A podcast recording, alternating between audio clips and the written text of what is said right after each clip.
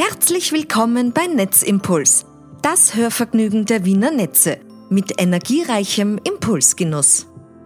Wir unterhalten uns mit Persönlichkeiten aus der Energiebranche. Wir beleuchten deren berufliches und persönliches Engagement, um gemeinsam schon heute die Zukunft einzuleiten. Lassen Sie sich inspirieren und drehen Sie jetzt auf. Heute zu Gast im Netzimpuls Podcast Studio Klaus Kofler, Zukunftsforscher. Herzlich willkommen und vielen Dank, dass Sie unserer Einladung gefolgt sind. Ja, vielen Dank für die Einladung. Ja. Für mich ist es heute eine Premiere. Wir hatten noch nie einen Zukunftsforscher bei Netzimpuls zu Gast. Umso mehr freue ich mich jetzt zu Beginn auf den kurzen Wordrap, damit unsere Hörerinnen und Hörer Sie ein wenig besser kennenlernen. Bitte vervollständigen Sie die folgenden Sätze. Ich bin. Ja, ich bin Zukunftsforscher, Zukunftsdesigner äh, und auch immer wieder mal Mutmacher, wenn es um die Zukunft geht. Das Spannendste an meinem Beruf ist. Ja, ich glaube, es ist die Vielfalt, aber auch die Unterschiedlichkeit äh, eben dieser, dieser Fülle von Arbeitsfeldern. Meine größte Leidenschaft ist verstehen zu lernen, wie es gelingen kann, Menschen, Gesellschaften, aber auch ähm, Kulturen zu verändern. Wenn ich heute etwas in der Welt verändern könnte, dann würde ich. Ich glaube, unser althergebrachtes Verständnis von Wachstum, Wohlstand und Konsum von Grund auf erneuern. Und wenn ich morgen etwas in der Energiewirtschaft verändern könnte, dann? dann mit Sicherheit den Irrglauben zu korrigieren, dass wir durch Elektromobilität, Windräder oder Solarpanels alleine die Welt retten werden. Vielen Dank für diese Einblicke. Herr Kofler, Sie beschäftigen sich seit 20 Jahren mit Zukunftsthemen. Aktuell gerade sehr stark mit Netzwerken, die unser Leben steuern und unsere Zukunft gestalten. Welche Netzwerke sind das? Also wenn ich natürlich äh, über äh, Zukunft und Netzwerke spreche, dann spreche ich hier natürlich in erster Linie von sogenannten Impact-Netzwerken. Das sind, äh, ja, wenn man es übersetzt, Wirkungsnetzwerke. Und solche Netzwerke helfen uns letztlich äh, überhaupt äh, in diese komplexe Welt des Wandels eintauchen zu können. Also gerade heute, wo wir eigentlich immer in einem immer größeren Maße vor komplexeren globalen Herausforderungen stehen und konfrontiert sind, braucht es eben genau diese Kraft dieser Netzwerke, um Veränderungen überhaupt eben auch äh, möglich machen zu können, beziehungsweise auch zu ermöglichen. Also ein, wenn man es auf den Punkt bringt, äh, ein Impact-Netzwerk kann am besten als eine dynamische, vernetzte Gemeinschaft von Organisationen, Unternehmen, Personen beschrieben werden, dem gemeinsam positive Veränderungen anstreben um ähm, nachhaltige Lösungen in unterschiedlichen Feldern auch entwickeln zu können. Und dabei geht es äh, beispielsweise um den Aspekt einer kollektiven Wirkung. Es geht viel um Innovation und Kreativität. Es geht um Stärkung von Gemeinschaften. Es geht um skalierbare Lösungen. Es geht um Ressourcenoptimierung, aber auch äh, um Interessensvertretungen, äh, um beispielsweise den politischen Einfluss äh, zu vergrößern. Vielleicht kurzum, diese, diese Netzwerke haben letztlich das Potenzial, eben auch positive Änderungen bewirken zu können. Und ich glaube, ähm, wenn wir, äh, wenn wir diese Zukunft äh, in, in eine gestalterische Form bringen wollen, dann kann das nur ein, ein Miteinander äh, werden und sein, das eben auf dieser Ebene abläuft. Haben Sie da vielleicht ein, zwei Beispiele, die Ihnen aktuell einfallen von eben solchen Impact-Netzwerken, damit unsere Hörerinnen und Hörer ähm, sich da vielleicht ein besseres Bild machen können? Gibt es da Bekannte, die gerade aktuell sind? Also es geht, äh, wenn wir beispielsweise das Stärken von, der, von Gemeinschaften hernehmen, dann geht es natürlich hier äh, dann, dann agieren diese, diese Impact-Netzwerke meist auf lokaler oder regionaler Ebene und stärken somit eben auch die Gemeinschaft vor Ort. Also gerade wenn wir uns überhaupt äh, heute über das Thema Stadt, Gemeinde oder Regionalentwicklung unterhalten, sind, sind diese, dieses, ist diese Stärkung von Gemeinschaften etwas äh, ganz Wesentliches und Wichtiges, weil sie eben auch äh, die Zusammenarbeit fördern zwischen Unternehmen, zwischen Organisationen, zwischen der Politik und den Bürgern, es, äh, um eben auch diese lokalen Herausforderungen anzugehen. Und dadurch entstehen ja erst dann äh, letztlich auch nachhaltige Partnerschaften äh, und vor allem, und das ist eben auch etwas ganz Entscheidendes, ein Gefühl äh, der Zusammengehörigkeit. Denn nur wenn wir in dieser, in dieser Gemeinsamkeit äh, an Lösungen arbeiten und diese Lösungen auch in der Gemeinsamkeit dann letztlich absegnen und umsetzen, äh, dann entstehen daraus eben auch äh, Lösungen, die sich äh, am Ende äh, auch als gute Lösungen darstellen. Ein anderes Beispiel wäre zum Beispiel auch die, die, dieses Feld der gesamten Ressourcenoptimierung. Also äh, es geht hier ja einem ganz großen Maße um effiziente Nutzung von Ressourcen. Und diese Zusammenarbeit eben auch in diesem Netzwerk äh, regelt auch das Teilen oder erleichtert auch das Teilen von Ressourcen. Und dadurch werden Projekte eben auch wieder nachhaltiger und ähm, die Auswirkungen, die daraus entstehen, äh, auch ähm, zugänglicher und, äh, und äh, durchschaubarer. Das heißt, wäre zum Beispiel ein Impact-Netzwerk ein, ich bringe es jetzt ganz konkret, es gibt auf Facebook eine Gruppe von der Region, wo ich wohne. Und da stellen Leute alles Mögliche rein von Achtung, es sind gerade Hasen unterwegs, ähm, äh, bitte alle Hundebesitzer nehmt die Hunde an die Leine, bis zu ich brauche einen Bohrer oder einen Rasenmäher, hat jemand einen, den ich mir ausborgen kann.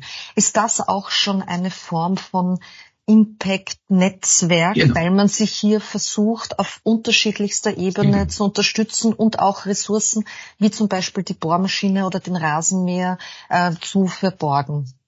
Absolut. Es geht hier in einem ganz großen Maße auch um Austausch. Es geht um Ideen. Es geht um, um das Einbringen von Wissen. Äh, es geht äh, darum, ein, ein, ein fruchtbares Umfeld für für Neues zu, zu schaffen. Es geht um kreative neue Lösungsansätze.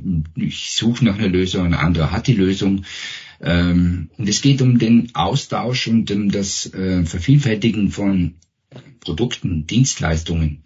Es geht letztlich um einen ähm, positiven äh, Aspekt, um einen positiven Wert in unserer Gesellschaft, in, unseren, in unserem gemeinsamen Miteinander, äh, das natürlich dann letztlich auch äh, einen ökologischen, aber auch einen ökonomischen Nutzen mit sich trägt. Also ein bisschen sowas wie, was früher der Stammtisch war, wo man sich ja auch über die unterschiedlichsten Dinge ausgetauscht hat ähm, und einander unterstützt hat. Ähm, ein ganz also der Gedanke, der mir gleich kommt, wenn Sie sagen, es geht um, um Netzwerke, ähm, woran ich da sehr stark denke aus Aktualitätsgründen, ist das neue Netzwerk ChatGPT. Wie stehen Sie als Zukunftsforscher zu diesem neuen Netzwerk? Ja, da gibt es natürlich jetzt unterschiedliche Betrachtungen. Das ist natürlich ein breites und weites Feld. Ich äh, vielleicht mal ganz kurz ChatGPT ist ja ein, ein, ein neuronales Netzwerk, also etwas, das von der Funktionsweise ähm, äh, unserem menschlichen Gehirn irgendwie ähnelt. Nur dass eben in diesem neuronalen Netz äh, eben künstliche Neuronen ähm, und Algorithmen die Nervenzellen, die wir halt in unseren ähm, Gehirn tragen, ähm, nachahmen und dadurch eben auch Informationen verarbeiten äh, und weiterleiten. Und, und diese Art von künstlicher Intelligenz, die hier von bei ChatGPT angewendet wird, versucht eben komplexe Musterzusammenhänge in Daten zu erkennen, zu lernen, ohne dass sie eben explizit programmiert werden. Ja, und äh, wenn man sich jetzt mal so die Zahlen äh, ansieht, was ChatGPT so angestellt hat, ich meine, ChatGPT hatte innerhalb von nur fünf Tagen eine Million Nutzer. Hm, zwei Monate, zwei Monate später waren es dann schon 100 Millionen äh, und noch nie zuvor äh, ist ein Online-Service äh, dieser Art äh, oder ähnlicher Art so rasant gewachsen. Und ich glaube, was äh, durch solche Systeme auf uns zurollt, äh, betrachte ich mittlerweile als eine Art Tsunami. Und zwar eben in vielerlei Hinsicht. Äh, wir haben natürlich alle äh, durch ChatGPT äh, vielleicht auch den einen oder anderen Versuch oder, oder sehr viele haben den Versuch mittlerweile hinter sich, einen Text zu formen, einen Text zu recherchieren, diesen äh, in die Tiefe zu, äh, zu, zu verfolgen beziehungsweise anzupassen.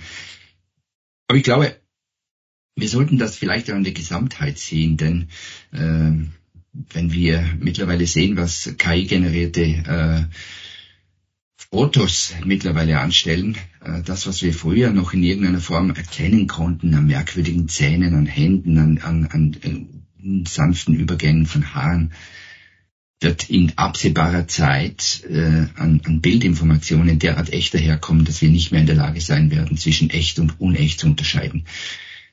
Das wirft natürlich ganz, ganz viele Fragen auf, aber äh, ich will an der Stelle vielleicht noch einen Schritt weitergehen und sagen, äh, was kommt denn nach dem Bild? Und ich glaube, das wird das Bewegtbild sein. Ähm, wir sind heute schon in der Lage, durch KI-Generatoren Bewegtbilder zu erzeugen, auch wenn sie vielleicht noch momentan eigenwillig wirken. Aber ich glaube, auch das wird sich ändern und vermutlich schneller, als wir äh, das uns vorstellen können. Äh, und ich bin überzeugt davon, dass äh, was wir bei solchen Entwicklungen früher mit Jahren bemessen haben, sollten wir uns vielleicht heute auf Zeiträume von Monaten umstellen.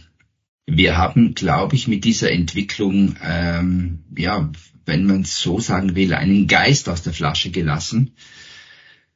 Und ich wage zu bezweifeln, ob wir den jemals wieder in die Flasche zurückbekommen werden. Die Zukunft wird uns das zeigen, wie wir in Zukunft mit ChatGPT und künstlicher Intelligenz umgehen werden. Wir bei den Wiener Netzen verfügen ja auch über Netzwerke, die die meisten nicht sehen können, denn die meisten Leitungen befinden sich unter der Erdoberfläche. Wir transportieren hier Strom, Gas, Fernwärme und auch Telekommunikation. Diese Netzwerke werden Schritt für Schritt digitalisiert, also intelligenter. Man muss sich das so vorstellen, dass eben auf Kabeln gewissen Kabelstrecken Sensoren montiert werden, die uns dann Rückmeldung geben, wie stark ist diese Leitung belastet, wann muss sie wieder serviciert werden und so weiter. Das heißt, auch wir bei den Wiener Netzen schauen, dass die Netzwerke konstant besser werden.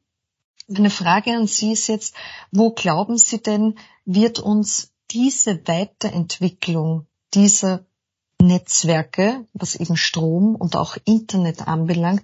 Wie wird sich das entwickeln? Wo stehen wir da in 15, 15 Jahren? Also grundsätzlich glaube ich, wenn wir das heute jetzt mal betrachten, stehen wir am Anfang von ganz, ganz großen Entwicklungen. Ähm, beispielsweise, wenn wir nur über Energieeffizienz sprechen, dann geht es äh, mittlerweile um eine ganze Reihe von Maßnahmen. Äh, das ist der Einsatz energieeffizienter Hardware, das, ist die, das sind Optimierungsalgorithmen, das ist der Einsatz von künstlicher Intelligenz. Also auch hier wird künstliche Intelligenz in Zukunft eine ganz große Rolle spielen. Äh, und es geht natürlich auch äh, nicht nur um Technologie, sondern es geht auch um ähm, weitaus effizientere und verbesserte Verwaltungsabläufe und Techniken. Ähm, und aus heutiger Sicht äh, würde ich sagen, zum einen natürlich um den Ausbau, um den weiteren Ausbau der Infrastruktur. Also das heißt höhere Bandbreiten. Wir werden höhere Geschwindigkeiten erzielen. Wir erreichen damit auch bessere Konnektivität es, es, es geht hier um den Einsatz völlig neuer Kommunikationstechnologien, also wie zum Beispiel auch äh, ein, ein weiterer Ausbau von drahtlosen Standards. Es geht um Verbesserung von Geschwindigkeit. Es geht nicht nur um Verbesserung der Geschwindigkeit an sich, sondern es geht auch um die Stabilisierung dieser verbesserten Geschwindigkeiten. Dann natürlich dieses große Thema Energieeffizienz und Nachhaltigkeit. Ich glaube, das wird ein ganz großes Thema, weil wir energietechnisch unsere Regler äh, an den besten Punkt optimieren äh, müssen. Es geht um die Optimierung von Stromverbrauch, es geht um, um Auswirkungen, also es geht um Umweltauswirkungen, es geht letztlich auch äh, um eine weitere Vernetzung von Geräten und Sensoren, wie Sie schon angesprochen haben. Also das Internet der Dinge wird hier auf eine völlig neue Ebene gehoben. Ich meine, das, was wir heute äh, auf dieser äh, Ebene noch praktizieren, äh, das ist erst, äh, ja, das, das war erst das Losrollen. Aber jetzt bekommen wir langsam Geschwindigkeit in den nächsten Jahren. Es geht um die Sicherheit vieler vernetzter Geräte. Auch das wird etwas ganz Wesentliches. Und es geht eben auch, wie vorhin bei ChatGPT, es geht um künstliche Intelligenz, es geht um die Optimierung des Betriebs, der ganzen Netzwerkverwaltung, die ja sich auch ähm, im Echtzeitbetrieb äh, völlig neuen Herausforderungen ausgesetzt wird. Und es geht, ich glaube, und das dürfen wir nicht vergessen, in all dieser Technologielastigkeit, es geht um, um zwei Aspekte, die wir, glaube ich, ganz tief eingravieren müssen in dieser Entwicklung. Das ist die, auf der einen Seite das Thema Sicherheit, und zwar vollumfänglich. Und das andere, das Thema Bildung, weil wir sonst diesen technologischen Schritten, diesen technologischen Herausforderungen nicht folgen werden können. Das erlebe ich auch. Also es ist zwar gut, dass es immer mehr Technik und neue Entwicklungen gibt, aber es ist ein unglaubliches Tempo. Ähm, also permanent gibt's neue Apps, neue Programme und man hat oft das Gefühl, man ist da nie am aktuellsten Stand der Dinge, weil schon wieder etwas Neues ähm, daherkommt. Das heißt, lebenslanges Lernen ähm, ist, glaube ich, etwas neben der Energiewende, womit wir uns wirklich befassen sollten. Ich habe noch eine Frage zu, äh, Sie haben ja gesagt, eben es geht um die, äh, eine Ihrer Kernaussagen ist ja, dass es in Zukunft mehr Fokus auf Beziehungen in unseren Netzwerken braucht und dass daraus völlig neue Verbindungen entstehen, nämlich zwischen Mensch, Maschine und dann entstehen hoffentlich neue, tolle Ideen, die uns unterstützen und auch die Energiewende voranbringen. Was genau kann ich mir darunter vorstellen? Eben, wir haben jetzt kurz KI, Sicherheitsthemen angesprochen. In welche Richtung geht das? Ja, das ist natürlich etwas ganz, ganz Spannendes und Interessantes und ich glaube, das ist ein Punkt, den wir in einer ganz großen Art und Weise unterschätzen. Denn wir haben gelernt äh, in der Vergangenheit oder aus der Vergangenheit heraus, die Dinge explizit zu betrachten. Und das war auch ganz, ganz wichtig. Das hat eben auch seine Gründe. Dadurch sind Dinge eben auch in ihrer Perfektion und in ihrer ähm, Vielfalt äh, äh, entstanden, aber eben auch äh, ganz stark auf die Dinge fokussiert. Was wir aber nicht gelernt haben, äh, das ist äh, diese Beziehungen zwischen den Dingen zu betrachten. Ähm, wenn wir beispielsweise jetzt wieder in diese komplexe Welt äh, zurückkehren oder, oder jetzt auf diese komplexe Welt blicken und diese komplexen Welten managen wollen, dann gilt es zu verstehen, wie die Dinge miteinander zusammenhängen äh, und eben auch äh, verbunden sind. Ähm, denn die Beziehungen zwischen den Dingen, die sind meist viel wichtiger wie die Dinge selbst. Das weiß man beispielsweise aus der Kybernetik. Denn erst wenn wir die Beziehungen in einem System sichtbar machen, klappt in der Regel auch das Zusammenspiel in einem System um Vielfaches besser. Das heißt, äh, können wir auch auf unser zwischenmenschliches Dasein umlegen. Wenn wir uns den Befindlichkeiten äh, klar werden, also wenn die auf den Tisch liegen, dann können wir auch äh, eine, eine Lösung, äh, dann können wir auch Verbindungen zueinander aufbauen und am Ende äh, des Tages vielleicht auch äh, etwas Neues entstehen lassen zu können. Und da erst wenn wir diese, diese Beziehungen zwischen den Dingen äh, sichtbar machen und verstehen, dann können wir beispielsweise auch, äh, auch wahnsinnig viele unsinnige Dinge äh, erkennen, die wir vielleicht noch gar nicht anschieben müssen, weil sie eigentlich eh irrelevant für das Zusammenspiel sind. Äh, also da sehen wir wieder dieses, dieses Prinzip Wirkung. Also es geht in dieser ganzen Netzwerkthematik auch ganz stark darum, Netzwerke so zu gestalten, dass die Wirkung zwischen Menschen, Maschinen und Dingen verbessert werden und somit erst eben neue Synergien, Möglichkeiten entstehen und dadurch schaffen wir eben diese neuen Verbindungen und können weitaus effizienter äh, miteinander arbeiten. Wir können neue Service äh, entwickeln äh, und wir haben ähm, äh, ein Potenzial ähm, einer vernetzten Welt, dass wir auf diese Art und Weise viel größer äh, betrachten und somit eben auch ausschöpfen können. Sie haben auch das Thema Bildung angesprochen, das besonders wichtig ist. Also nicht nur, dass man mit diesen ganzen neuen technologischen Fortschritten äh, mithalten kann, sondern jetzt stellt sich mir die Frage, ähm, was braucht es in Zukunft mehr als jetzt, damit eben die Menschen offen sind für eben diese neuen Entwicklungen, diese Sichtweisen, das Miteinander, damit die dann, die entweder jetzt in die Schule gehen oder auf der Uni sind, beziehungsweise auch jene, die erst auf die Welt kommen, damit die es schaffen, eine gute Welt zu führen. Haben Sie da Lösungsansätze und Ideen, woran es jetzt hakt?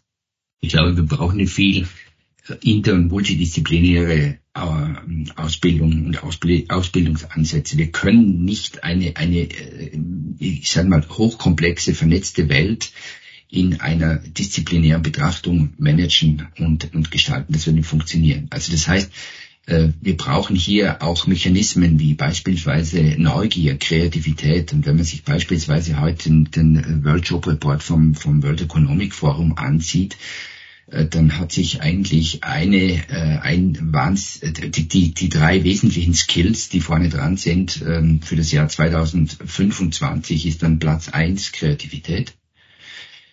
Platz zwei die Fähigkeit, ähm, komplexe äh, Problemstellungen lösen zu können.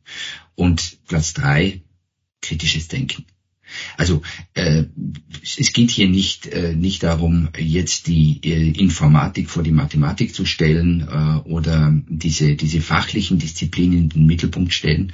Es geht auch nicht um Fähigkeiten. Es braucht eben diese, diese Skills, äh, mit einer hochkomplexen Welt nicht mehr agieren, sondern interagieren zu lernen. Und äh, das wird die große Herausforderung sein. Und wenn wir, wenn wir die Menschen ähm, mitnehmen wollen, dann sollten wir eines tun, dann sollten wir ihnen eben auch die Tür öffnen und ihnen auch die Einladung aussprechen, mitgehen zu können. Und äh, das wird für viele Unternehmen, äh, aber auch für viele Hochschulen äh, in, in Zukunft äh, ein, ein spannendes und großes Thema, äh, weil es nicht darum geht, dass die Menschen das nicht wollen, sondern die Menschen sich in einem immer größeren Maße eben auch klarer und stärker aussuchen, ähm, mit wem sie diesen Weg gehen werden und gehen wollen. Beispielsweise vielleicht noch ein anderes Beispiel.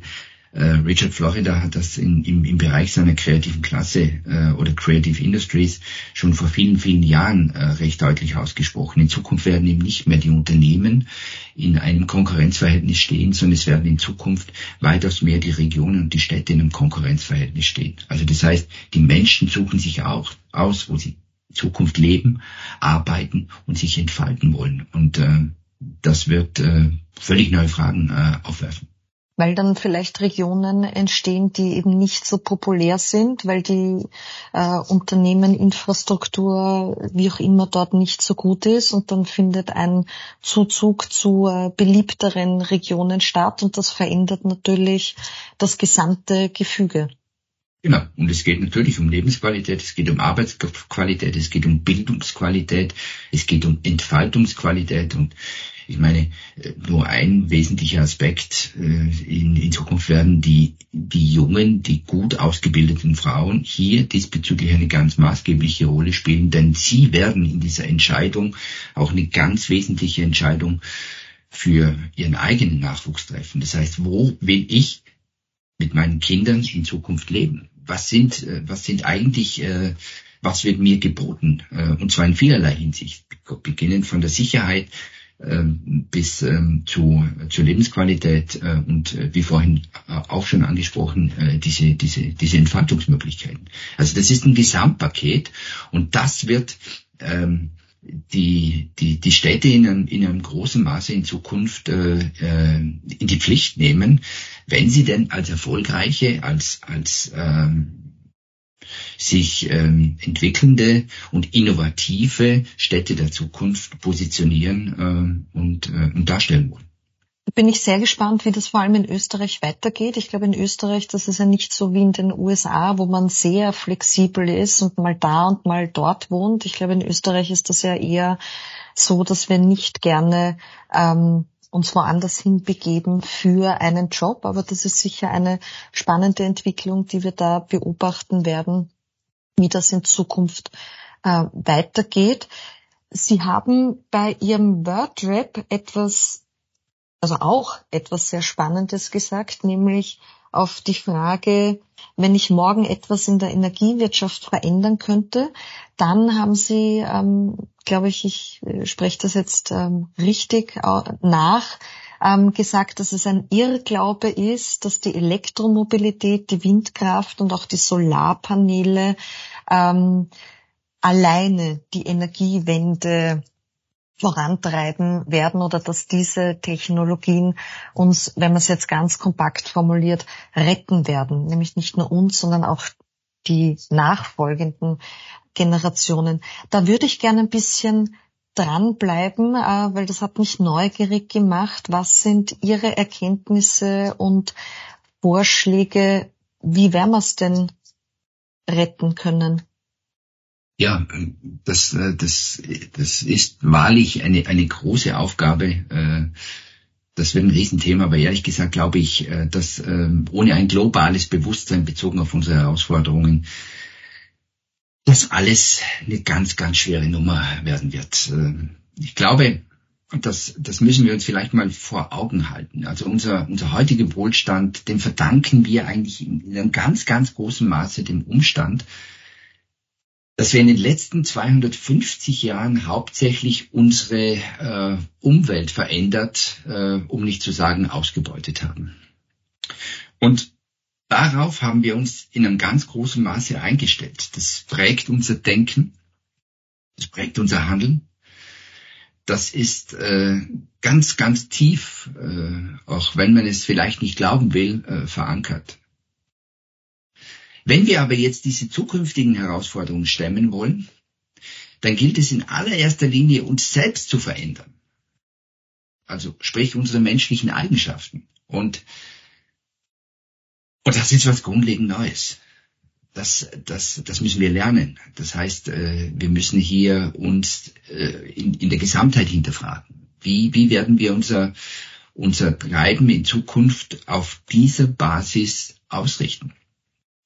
Und ich möchte es vielleicht noch ein bisschen deutlicher formulieren. Also das war äh, eigentlich Michael Braungart, der das Ganze bei äh, in, in seinem Cradle to Cradle äh, Ansatz mal so formuliert hat.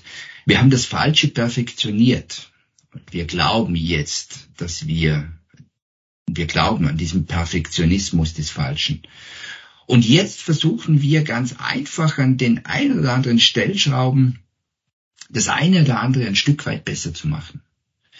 Aber dadurch werden die Dinge im Kern äh, letztlich nicht besser, weil sie im Kern ja eigentlich etwas grundlegend Falsches darstellen. Das heißt, wenn wir es wirklich ernst meinen mit dieser Zukunftsveränderung, mit all diesen ganzen Vorhaben, die wir eben auch stemmen wollen, die wir jetzt angehen wollen, dann gilt es in einem ganz, ganz großen Maße, die Dinge grundlegend neu zu machen, und zwar von Grund auf.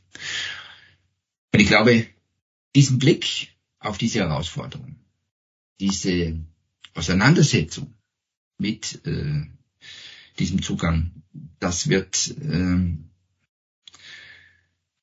etwas Elementares und Großes.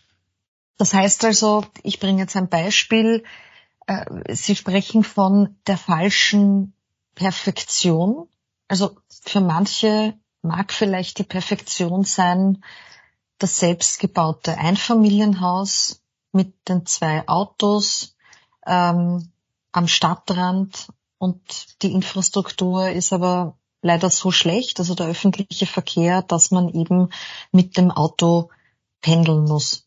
Da gibt's ja Studien dazu, dass eben das Verbauen von Land nicht gut ist für unser Klima. Also der Traum vieler Generationen, das Eigenheim im Grünen und dann mit dem Auto, also ständig auf das Auto angewiesen zu sein. Ist das so etwas, wenn ich das jetzt als ganz praktisches Beispiel herausgreife, wo man sagt, man sollte das hinterfragen? Ich, will das Ganze jetzt natürlich nicht äh, äh, pauschaliert betrachten. Natürlich müssen wir uns all diese Fragen stellen. Natürlich müssen wir uns, wenn wir uns über Mobilität Gedanken machen, nicht nur die Frage stellen, äh, wie kommen wir jetzt vom Verbrenner auf ein, äh, aufs Elektroauto, sondern wir müssen unser, unser gesamtes Verkehrskonzept äh, in Frage stellen. Wir müssen und das hat nichts, das hat äh, letztlich auch nicht nur mit, mit Mobilität zu tun, sondern das hat eben auch mit äh, neuen Arbeitsmodellen zu tun. Das hat mit, mit einer, ähm, mit einer digitalen Landschaft zu tun. Das hat, äh, äh ich, ich bin überzeugt davon, wir bringen weitaus mehr Verkehr von den Straßen runter, wenn wir unsere digitale Infrastruktur auf einem weitaus besseren und stabileren Level schaffen, wenn wir ein Bewusstsein in den Köpfen der Führungskräfte erreichen, dass eben die Menschen zu Hause oder in irgendeiner Officebox eben nicht nur Däumchen drehen und nebenbei sich vielleicht ähm, noch ähm, ähm die, die Füße in die, in die Badewanne stellen das sind einfach Betrachtungen, die in der, in der heutigen Zeit beziehungsweise in Zukunft überhaupt keine Relevanz mehr haben.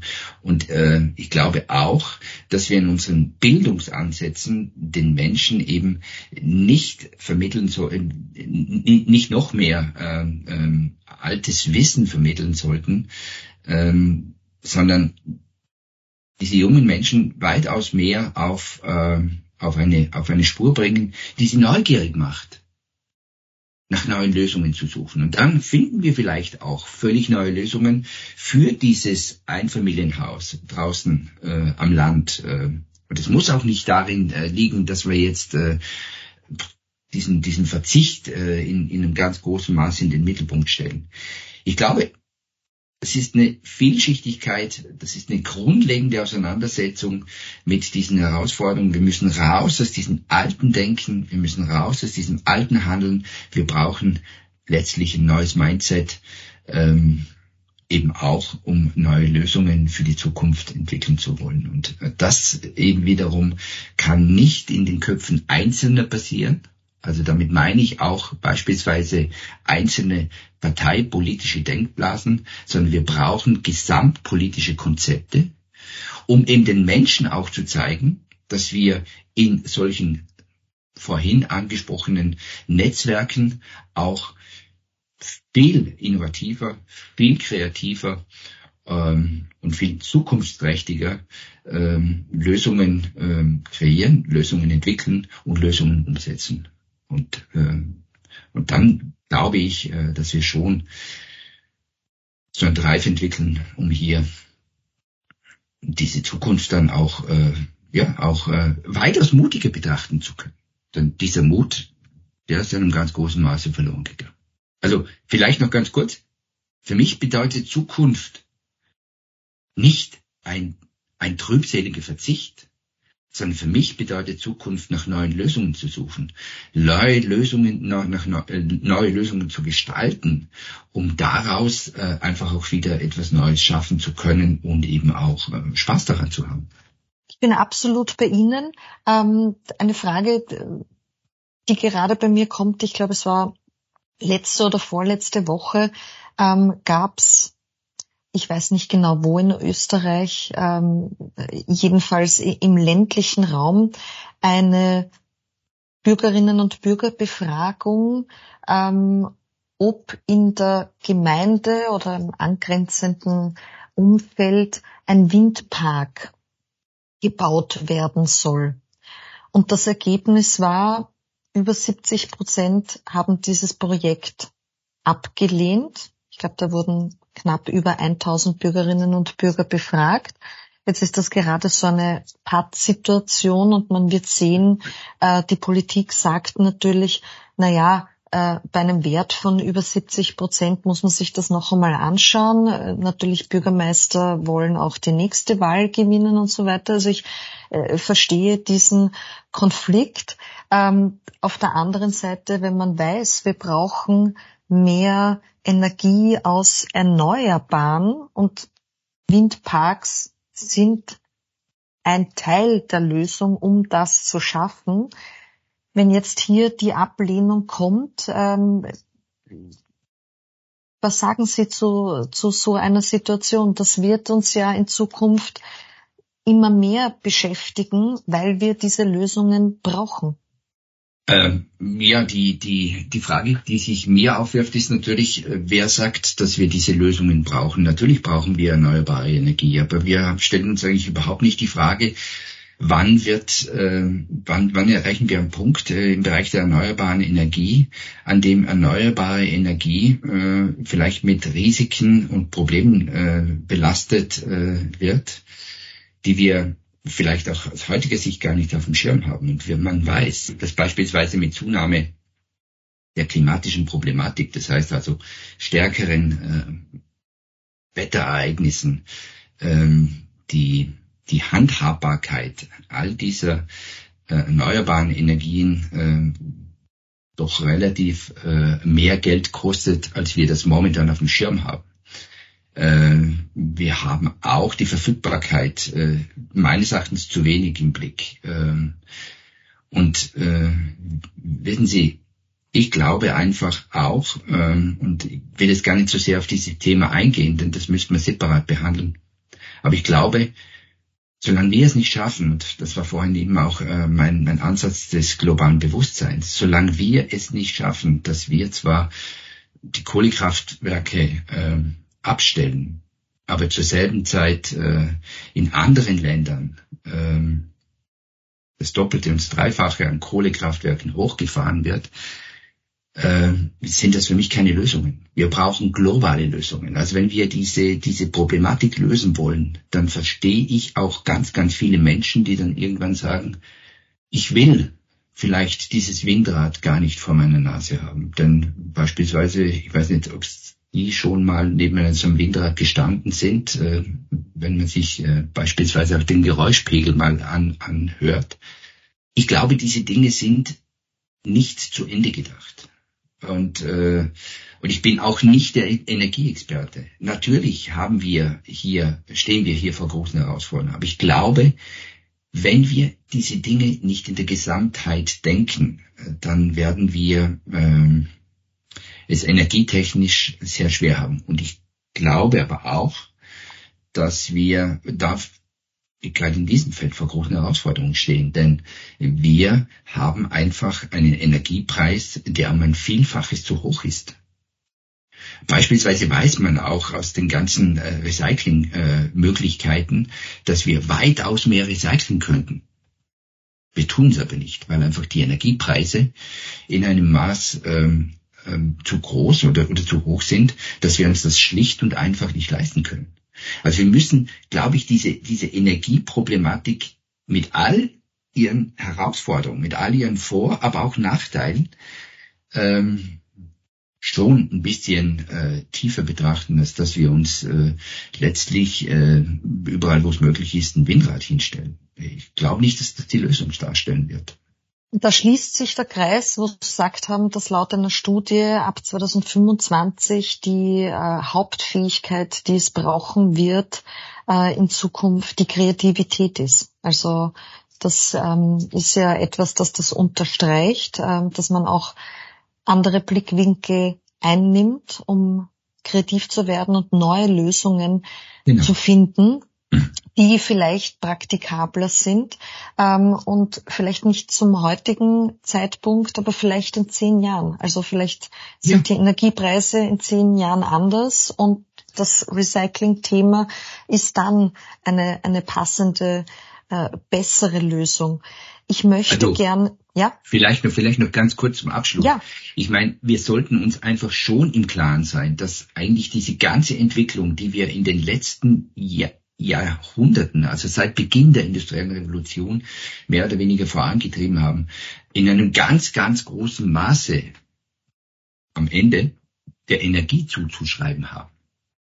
Und es gibt ja unterschiedliche Berechnungen.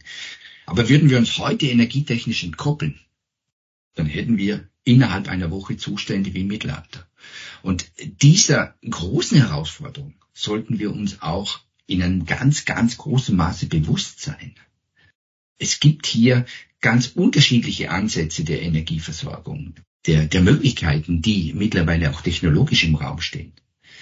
Und denen sollten wir offen begegnen dürfen. Und den sollten wir nicht, äh, den sollten wir uns nicht verschließen und uns nur ausschließlich jetzt an, an, an, an die uns bekannten gegenwärtigen äh, Möglichkeiten äh, anlehnen und orientieren, nur weil sie halt einfach momentan im Raum stehen. Das ist meines Erachtens äh, nicht der richtige äh, Ansatz.